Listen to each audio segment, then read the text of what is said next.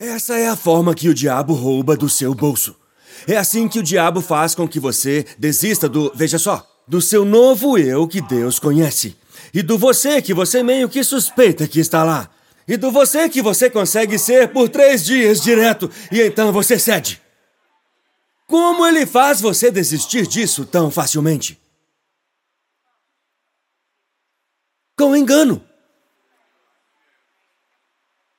E como estratégia para enganar, você tem que diminuir. Uma história rápida. Eu mencionei que minha mãe me ensinou sobre Jesus. Ela também confrontou uma pessoa uma vez para mim. Eu nunca vou me esquecer de quando eu tinha nove anos, indo para loja de troca de cards em Monk's Corner, na linha férrea, bem acima da linha férrea. Eu comprei um pacote de cards de basquete, eu não sabia nada sobre cards de basquete. Aquele era meu primeiro pacote de cards de basquete, eu só tinha cards de beisebol. E eu abri e tinha um card do Michael Jordan no pacote. O cara estava me observando, eu fui lá sozinho, minha mãe estava no carro. E ele disse: Hey, um, eu vou te dar um pacote inteiro por esse card. Eu fiquei tipo, um pacote inteiro por um card? Claro, senhor. Eu chamei de senhor. Pareceu até o Andy Griffith Show falando aqui. Claro, senhor. Caramba, meu Deus! Um pacote inteiro por um único card? Uau! Porque eu era só uma criança. Só uma criança. Então eu abri o próximo pacote e eu não conhecia nem o nome, eu conhecia o Michael Jordan. Eu fui para o carro, minha mãe disse: Como foi? Eu disse: Eu consegui dois pacotes! Ela disse: Como dois? Eu te dei dinheiro para um. Eu disse: Você não vai acreditar! Ele me deu outro pacote inteiro por um card, mamãe! Ela disse qual era o card, porque ela sabia. Este homem tem um livro disso. Ele sabe muito bem quanto vale esse card. E ele é adulto. E meu filho não sabe o valor hum, de um card. Então, então, então ela disse: Qual era o card? Eu disse: Do Michael Jordan. Ela disse: Um card do Michael Jordan? Quanto ele valia? Eu disse: Eu não sei quanto ele valia, mas eu ganhei um pacote inteiro. E a minha mãe voltou lá e saiu daquela loja com o meu card do Michael Jordan e um terceiro pacote, porque ela sabia o que estava no livro dele. Você tem o um livro? Você já leu?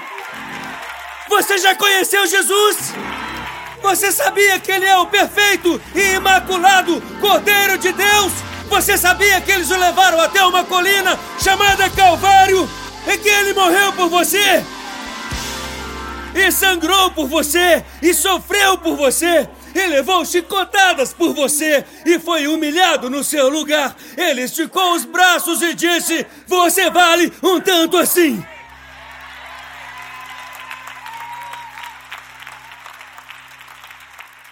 Você sabia que quando ele subiu para os céus, ele enviou o seu espírito? E esse espírito vive em você? Não, nós não sabemos disso. Não sabemos disso. Estamos tão ocupados copiando o estilo de outras pessoas que nem conhecemos o espírito que veio de Deus, porque temos muitas coisas da cultura. Me desculpem, pessoal, eu sou batista. Em meu coração, eu frequentei uma escola batista. Às vezes saem umas coisas. E eu tô farto disso. Eu sinto vontade de entrar na loja de cards do diabo e te ajudar a pegar sua paz de volta, a sua alegria de volta, seu, seu sonho de volta, seu doce eu de volta, seu eu criado de volta. Eu tenho um livro. Eu procurei sobre você no livro. Eu descobri que você é precioso aos olhos de Deus. Eu descobri que você é mais do que um vencedor. Eu procurei sobre você no livro.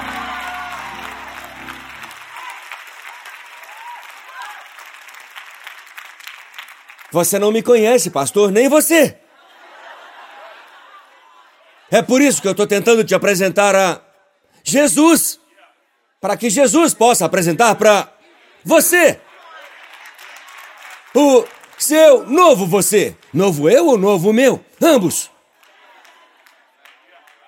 É isso que quero que você receba este ano. Eu vou pregar usando todas as baterias que eles vendem na Radio Shack até que você entenda isso. Ainda existe a Radio Shack? Eu preciso atualizar a referência. tá bom, vamos encomendar na Amazon. Vamos conseguir as baterias.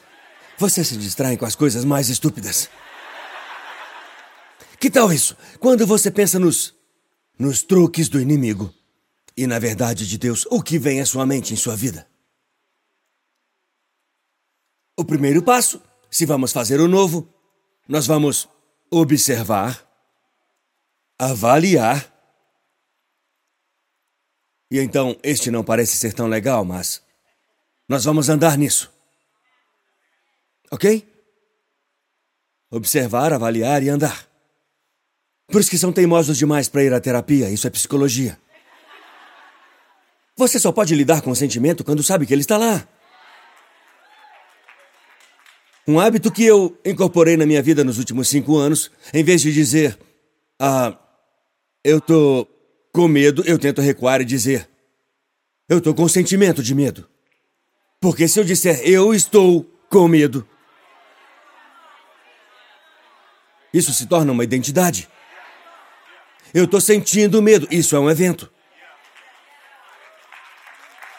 A verdade está em Jesus. Jesus não tem medo. Jesus está em mim.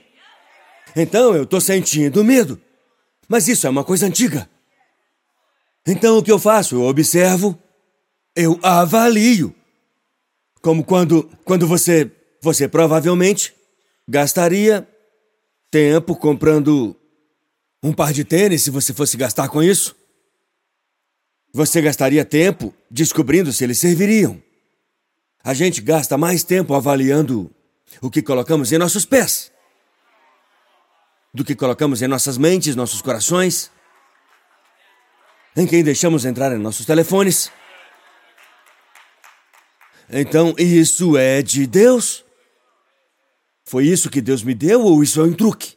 Agora, como você sabe se é um truque, bem, você tem que ter um valor contábil. E então, você tem que. Tem que realmente passar tempo. Passar tempo em torno de pessoas que amam a Deus. Nós tínhamos mil líderes do e-group online e físicos que se encontraram essa semana. Vamos agradecer a Deus pelos nossos líderes. Maravilhoso. A Holly foi lá pregar. A gente foi lá essa semana, nós vamos continuar, nós estamos nos preparando. Eu nem sei o que é que Deus quer fazer, mas eu acho que eles já estão dizendo que o mundo vai desmoronar. Um mundo desmoronado precisa de uma igreja edificada, e eu quero ser isso. Eu quero ser essa igreja pronta para isso. Em todo o mundo. Glória a Deus. Glória a Deus. Eu vou fazer isso com quem Deus colocar ao meu redor para fazê-lo. Vamos construir algo significativo para esse tempo nas nossas vidas, em nome de Jesus. Então, sabe, se você pensar em quando alguém usa algo ah, falsificado, o Elijah sempre compra esses tênis e eu digo, como você sabe se eles são verdadeiros? Se você pega deste ou daquele site, como você checa tudo isso? E quando quando meu sogro, meu cunhado e eu, todos eles frequentam a nossa filial de Greenville. A família da Holly tá toda na Elevation Greenville. É bom que estejam todos lá agora, porque seria embaraçoso se não estivessem. Um, nós fomos a um jogo do New York Knicks e a gente estava empolgado pelo momento, querendo ir. Eu estava namorando a Holly na época. O pai dela, você tem que conhecer esse cara. Ele é. Ele é tipo. Um touro numa loja de porcelana. Então eu disse: como como vamos conseguir os ingressos? Ele disse: Bem, eles são muito caros, vamos lá comprar de um cambista. Eu falei: Não é perigoso? Ele disse: Não, se você souber o que está fazendo. Então compramos os ingressos e fomos. Estava meio escuro, a gente estava indo para o jogo. E eu falei assim: Mor, esses ingressos não parecem. Eles deveriam ser impressos na diagonal? Nix não tem um C em algum lugar? Não era tão ruim assim, mas estava meio estranho. E chegamos no lugar e os entregamos ao cara. E ele riu. Ele quase nem olhou, ele riu. E ele disse: Ele disse, você foi roubado, cara. Vá fazer o que você tem que fazer na bilheteria ou volte para o hotel. Este não é verdadeiro. E o meu sogro disse: Como você sabe? Você nem olhou para ele, amigo. E ele disse: Ele disse: ah, Isso é o que eu faço o dia todo.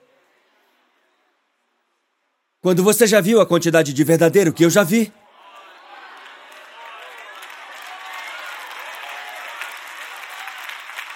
Eu vi o ingresso falso nos seus olhos. Você anda como se tivesse um ingresso falso, seu caipira. Aqui é Nova York. Enfim. Eu posso ser eu mesmo no púlpito, às vezes é bom. Você vai fazer isso, pastor? Prometo que vou fazer certinho, vou fazer o certinho. Com unção, eu não vou fazer o outro. Agora, nós decidimos onde nós andamos. Então, quando Paulo diz desejos enganosos, desejos enganosos, a chave é que você esteja lidando com o que é real o suficiente para que seus sentimentos comecem a se alinhar com a sua fé. E quando eles não se alinham, você percebe e os traz de volta. Os sentimentos têm o seu lugar. Os sentimentos têm o seu lugar. Quantos de vocês concordam comigo? Sentimentos têm seu lugar. Mas não é no trono.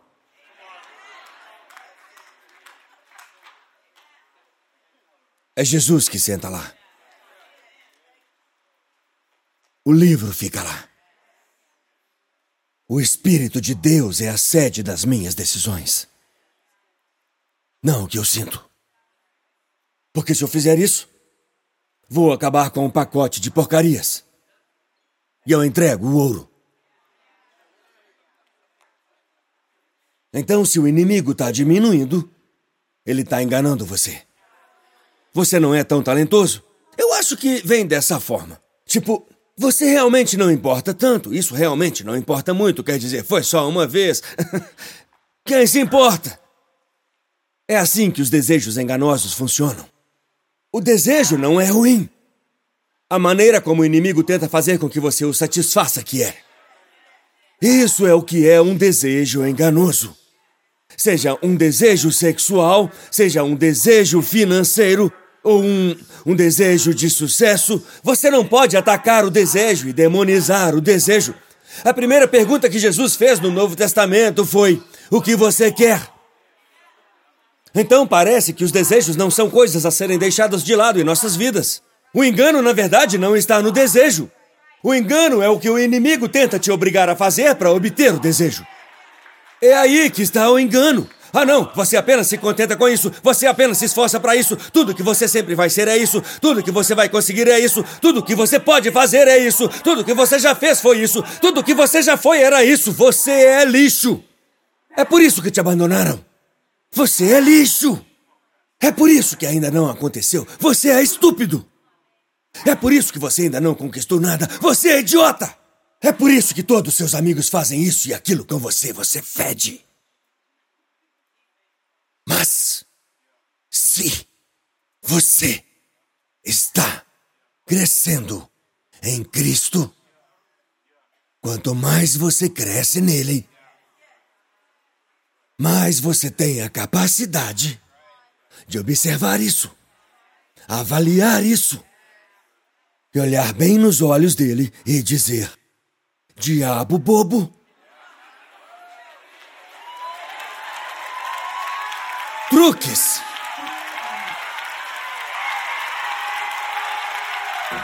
Você deveria ter tentado ter isso comigo antes de eu voltar para a igreja este ano. Porque eu tô crescendo este ano. Truques são para crianças. Mas eu sou uma nova criatura. Em Cristo eu tenho o livro!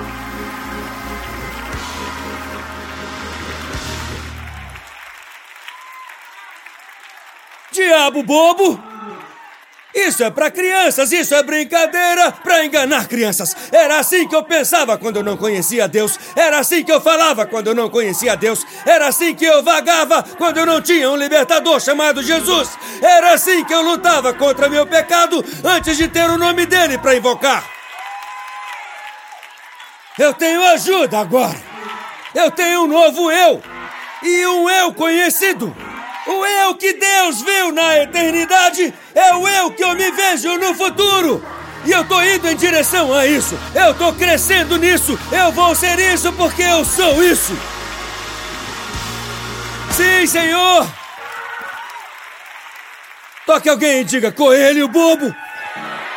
Tentando comer comida de criancinha, tentando fazer coisas de criança, querendo que as pessoas notem você. O que você é da quinta série, dizendo eu não posso mudar? O que é isso, sétima série? Alguém escreveu no seu caderno nunca mude e você seguiu esse conselho e fez o um inferno durante o verão e agora você ainda tá dando ciricutico sobre o que você não conseguiu quando Deus te deu as riquezas de Cristo e o Espírito de Deus e o fogo que desceu no dia de Pentecostes que tá queimando na sua barriga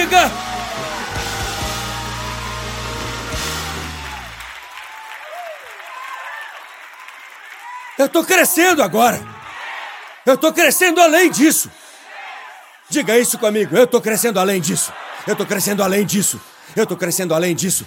Esse vício não será capaz de me deter por mais 10 anos. Eu tô crescendo além disso. Pode levar algum tempo, pode me custar algumas lágrimas, pode me custar algumas decisões difíceis, mas eu tô crescendo além disso. Eu não vou ficar nessa prisão nem mais um dia. Eu vou seguir em frente.